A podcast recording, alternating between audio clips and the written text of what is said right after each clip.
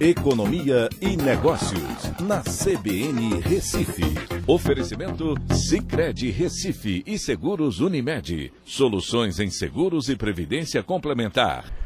Olá, amigos, tudo bem? No podcast de hoje eu vou falar sobre o PIB do primeiro trimestre que surpreendeu e veio acima das expectativas do mercado, com um crescimento de 1,2% na passagem do último trimestre do ano passado, 2020, para esse primeiro trimestre de 2021. Foi um resultado positivo e que mostrou um crescimento nos três principais setores: agropecuária com 5,7%, indústria com 0,7% e o setor de serviços, que era uma grande dúvida e que representa mais de 70% do PIB, com um crescimento de 0,4%. Pelo lado da demanda, o consumo das famílias, que tem um peso muito relevante, apresentou uma queda de 0,1%, ou seja, praticamente inalterado, enquanto que o investimento das empresas subiu consideravelmente, subiu 4,6%. Então, esses eh, números ajudaram para que, no agregado, a economia brasileira tivesse esse crescimento de 1,2%.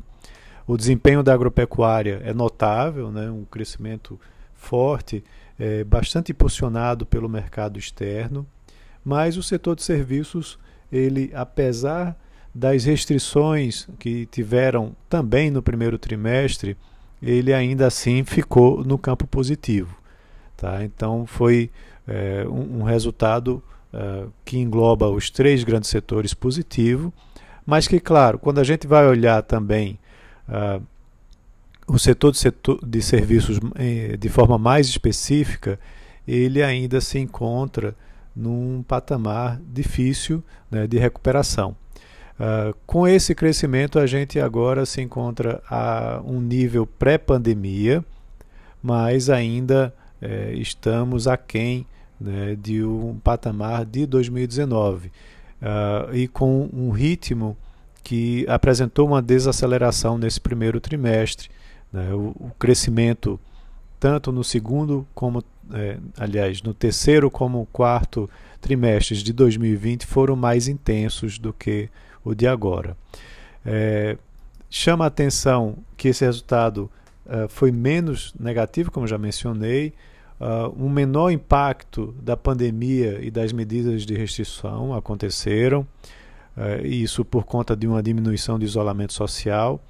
E lá fora, uh, você tem uma, uma alta da demanda global por commodities agrícolas e minerais, de um novo superciclo eh, da economia eh, mundial que está acontecendo né, com a demanda por esses produtos, e isso pode ser muito benéfico para o Brasil nesse ano e talvez nos próximos, a depender de quanto tempo esse ciclo eh, venha perdurar. É, também as famílias tiveram um nível de poupança muito elevado, que foi utilizado para o investimento e que pode ajudá-las também no consumo. Até porque vale lembrar que nesse primeiro trimestre a gente não teve auxílio emergencial, que está voltando agora, que voltou agora no segundo trimestre. É, com relação ao que vem pela frente, tem muita incerteza ainda com relação ao avanço da vacinação, que permite o controle da pandemia. Ele deve acontecer mais no terceiro trimestre. Então, o segundo trimestre talvez não fique tão forte quanto o primeiro, seja é, de uma desaceleração maior, até porque as restrições também é, elas estão sendo mais fortes nesse segundo trimestre. A recuperação ela está sendo desigual, como eu já mencionei. O desemprego ele é recorde, o que faz com que a renda esteja num nível menor. E há esse risco de inflação acima do teto da, med, da meta é, do Banco Central, que pode fazer e vem fazendo com que a Selic seja elevada, e isso pode diminuir o ritmo de crescimento da nossa economia. Além disso, temos também a incertezas políticas né, e a fragilidade aí das contas públicas, né, que podem até apresentar uma melhora. É, mas uh, o otimismo por parte do mercado se renovou com esse divulgado, com esse dado divulgado hoje, é, fazendo com que, por exemplo, a, a bolsa tenha batido um novo recorde e a perspectiva de crescimento é, para 2021 é, ela está ainda maior agora por conta disso.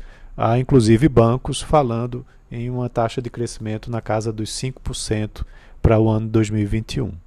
Então foi um dado bastante positivo e vamos ver se essa, é, esses números positivos se repetem no segundo trimestre, mas há muitas incertezas. Um abraço a todos e até a próxima.